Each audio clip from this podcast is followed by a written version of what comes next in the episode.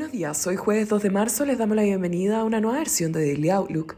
El tipo de cambio abre en 816 pesos al alza con respecto al cierre de ayer ante la caída de los mercados globales post expectativas de tasas altas por más tiempo, con el Treasury a 10 años en Estados Unidos alcanzando un 4%. Los futuros del Nasdaq retroceden un 0,5% esta hora, aunque los del Dow registran un avance de 0,28%, en una señal de que el efecto de las tasas golpea directamente a las compañías denominadas de crecimiento. Europa cae un 0,15% y Asia cerró con pérdidas de 0,92% en el Hang Seng y 0,06% en el Nikkei.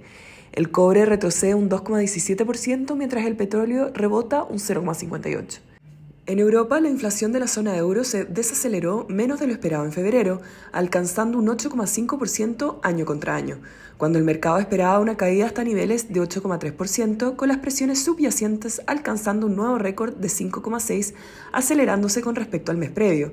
La tasa implícita para el Banco Central Europeo ahora se encuentra sobre el 4%, mientras que el benchmark de referencia alemán transa en torno al 2,7%. En Estados Unidos, la tasa de política monetaria terminal alcanza el 5,44% en la curva swap, aunque ya hay algunas casas de estudio viendo que esta podría alcanzar el 5,75% ante una resiliencia mayor a la esperada en la economía americana, que sigue generando presiones en precios. Hoy en Estados Unidos tendremos peticiones iniciales de desempleo a las 10 y media, además de audiencias de Waller y Kashkari. En el plano corporativo, hoy reportan Best Buy, Macy's, Nordstrom, Costco y Dell, entre otras.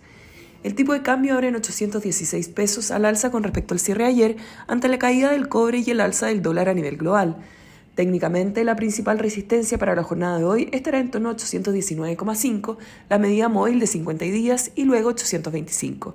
El soporte más relevante será 813,75 y luego 806.